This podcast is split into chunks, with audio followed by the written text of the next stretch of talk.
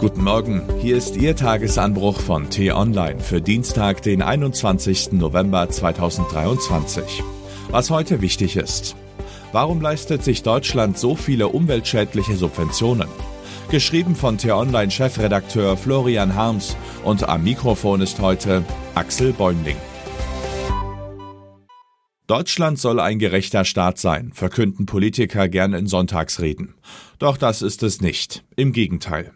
Für ein demokratisches Land, das sich der Gleichheit aller Bürger rühmt, ist es in hohem Maße ungerecht. Die Alten leben auf Kosten der Jungen, denen sie weder ein intaktes Klima noch eine einträgliche Rente hinterlassen. Das reichste Prozent der Bevölkerung wiederum verursacht 15 mal mehr CO2-Emissionen als der Rest und befeuert so die Erderhitzung. An eine andere Ungerechtigkeit hat man sich seit Jahren gewöhnt, dabei ist sie ebenso augenfällig. Deutschland leistet sich einen Dschungel aus umweltschädlichen Subventionen, die einige Branchen, Unternehmen und Bürger begünstigen, aber viele andere benachteiligen.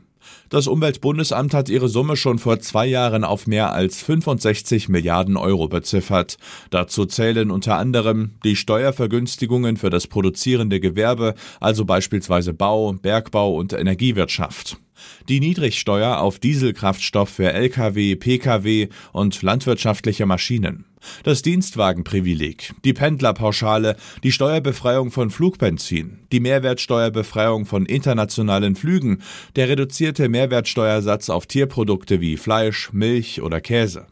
Ein Staat ist ein komplexes Konstrukt, in dem absolute Egalität eher schadet als nutzt. Schwächere brauchen mehr Unterstützung als starke. Zukunftsträchtige Wirtschaftszweige verdienen Förderung. Absurd mutet es aber an, wenn der Staat gezielt Verhaltensweisen unterstützt, die Millionen Menschen schaden, weil sie die Umwelt verschmutzen und das Klima aufheizen.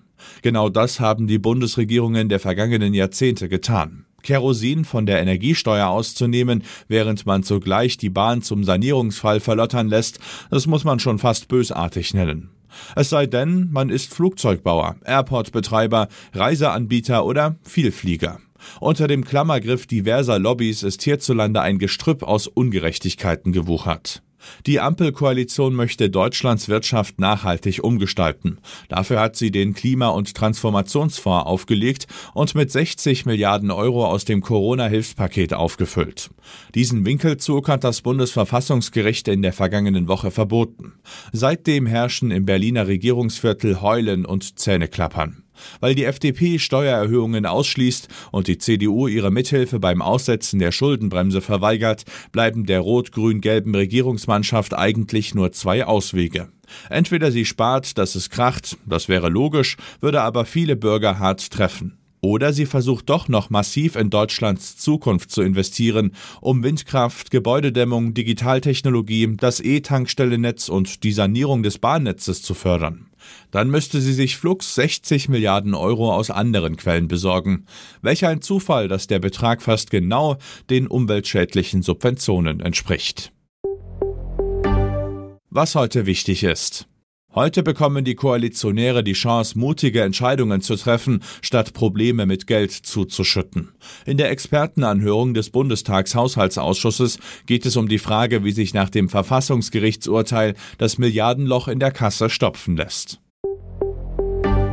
Die Lage im Al-Shifa-Krankenhaus in Gaza-Stadt ist desolat. Obwohl gestern auch noch eine andere Klinik im nördlichen Gazastreifen zum Schauplatz tödlicher Gefechte wurde, wächst die Hoffnung auf eine mehrtägige Feuerpause, die zur Evakuierung von Patienten genutzt werden könnte und im Gegenzug zur Freilassung israelischer Geiseln. Als weitere Bedingung fordert die Terrorgruppe Hamas die Freilassung weiblicher palästinensischer Häftlinge aus israelischen Gefängnissen. Es war nicht etwa der frühere Bundespräsident Christian Wulff, der als erster aussprach, dass der Islam zu Deutschland gehört. Der Satz stammt vom noch früheren Bundesinnenminister Wolfgang Schäuble, der im Jahr 2006 die Deutsche Islamkonferenz ins Leben rief. Wenn das Dialogformat heute in Berlin wieder stattfindet, gibt es angesichts des aufflammenden Antisemitismus in muslimischen Kreisen viel Klärungsbedarf. Und was ich Ihnen heute insbesondere empfehle, bei uns nachzulesen, Der unsägliche Auftritt eines Taliban-Propagandisten in Deutschland zeigt einmal mehr, wie naiv der Staat sich auf der Nase herumtanzen lässt. Die Sicherheitsbehörden müssen noch konsequenter gegen Islamisten vorgehen, kommentiert mein Kollege David Schafbuch. Den Link dazu finden Sie in den Show Notes und alle anderen Nachrichten gibt es auf t-online.de oder in unserer App. Das war der T-Online Tagesanbruch, produziert vom Podcast Radio Detektor FM. Uns gibt's auch morgen wieder und am Wochenende blicken wir im Podcast Diskussionsstoff in einer tiefgründigen Analyse auf ein aktuelles Thema. Hören Sie mal rein. Vielen Dank fürs Zuhören und Tschüss. Ich wünsche Ihnen einen schönen Tag. Ihr Florian Harms.